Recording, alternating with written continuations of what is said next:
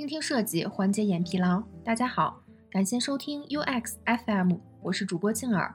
您可以在微信公众号中搜索 UX FM，关注我们的最新动态。今天给大家分享一篇来自优设网的文章：如何用最经典的迪士尼动画设计原则赋予 UI 灵性。学习动画的同学应该都知道迪士尼的动画设计十二原则吧？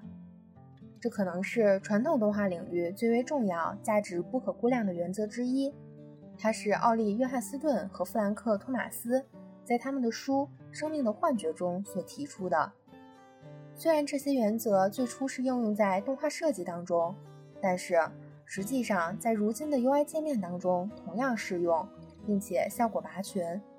这十二条原则当中，绝大多数都可以应用到 UI 的动效和交互设计当中。从而让交互和体验更上一层楼。这篇文章基于这十二条原则，梳理出了九条适用于 UI 设计的原则，一起来看看吧。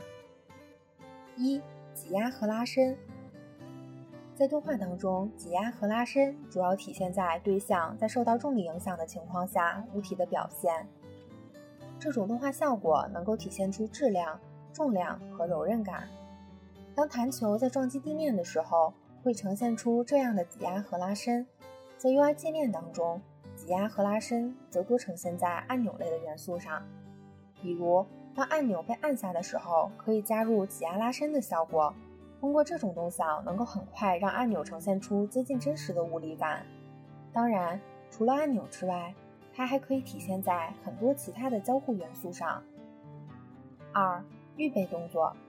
预备动作通常指的是提前告知用户即将发生的事情，让设计和用户的预期贴合起来。一个角色要将箭射出去，他需要抬起手臂向后拉，你会清晰地看到射箭之前掩而不发的状态。然后你会对于箭射出有所预期。在用户界面当中，当你悬停在按钮之上的时候，按钮会变化进入悬停状态。它就昭示着它是可被点击的，这就是它的预备动作。悬停交互会告诉用户下一步可以做什么。水平滚动的控件通常会展示出某些元素的一部分，让用户意识到可以滑动交互。三、时间控制，在传统的动画当中，时间控制决定了帧数的绘制数量和内容，帧数越多，动画就越流畅。相应的内容变化也可能更慢，同时，一个动画所耗费的时间长短也会影响到其中角色的表现力和用户的心情。时间控制是动画设计的基础，时间控制和缓动在动画编排中发挥着重要的作用。过于漫长的过渡会让用户等太久，如果太快，用户可能会觉得错过重要的信息。通常，绝大多数的动画时长会控制在二百毫秒到六百毫秒之间，诸如悬停和点击反馈，通常会控制在三百毫秒，而过渡则多为五百毫秒。你可以参考 Material Design 中动画的时间处理，如文稿中两组滑动效果，右侧的过渡会让用户觉得等待太久。四、渐快和渐慢，现实世界当中。绝大多数事物的运动规律都遵循缓动的规律。换句话说，没有东西是突然开始运动又突然停止的。自由落体也是有加速过程的。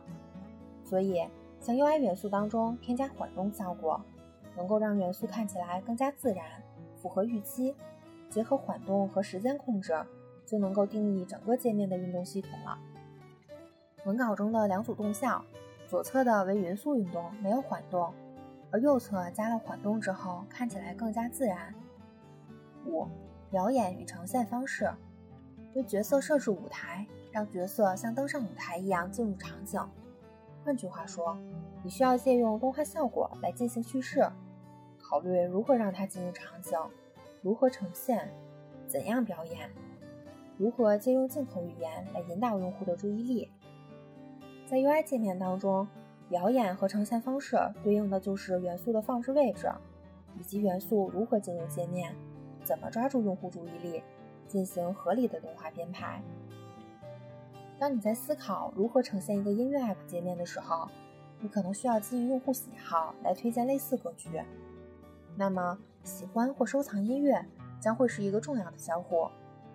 和这首歌相关的歌曲可能需要一个独立的界面来呈现，于是你要凸显喜欢或收藏按钮，要让歌曲从列表中跳出，并且在下方列举出相关的音乐。六、弧形运动轨迹，纯粹的直线运动的事物很少。从高处抛出的球的运动轨迹是弧形的，很多时候弧形轨迹更符合自然规律，也符合我们的日常认知。在 UI 界面当中。重要的元素可以使用弧形运动轨迹来呈现，会显得更加自然舒适，尤其是那种沿着对角线运动的元素。七、附属动作，在传统动画中，附属动作主要是用来支撑和辅助主要动作的。比如，一个正在行走的角色，他的头部的摆动和转动通常会被视作为附属动作。在 UI 界面当中。辅助动作可以让主要的动画效果更加突出，这些元素在需要用户反馈的地方显得非常有用。所有的微交互几乎都是基于附属动作的原理来进行设计的。大家可以看图中的点赞动效，此处的粒子效果增强了按钮本身的功能。八、夸张，在很多场景当中，角色需要具备有足够的吸引力，那么可以使用某些夸张的动作来吸引更多的关注。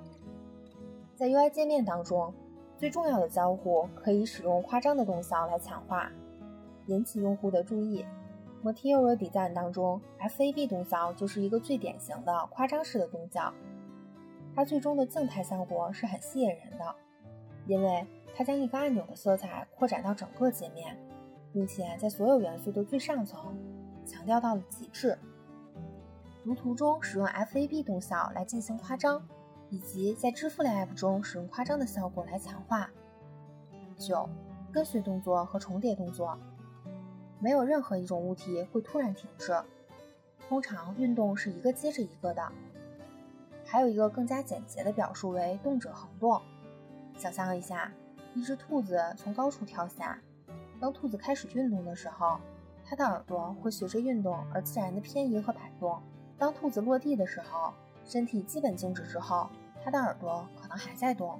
前一种情况是跟随动作，时差滚动就是典型的跟随动作，而后者则是重叠动作。前一个动作停止之后，某些部分仍然处于运动的状态。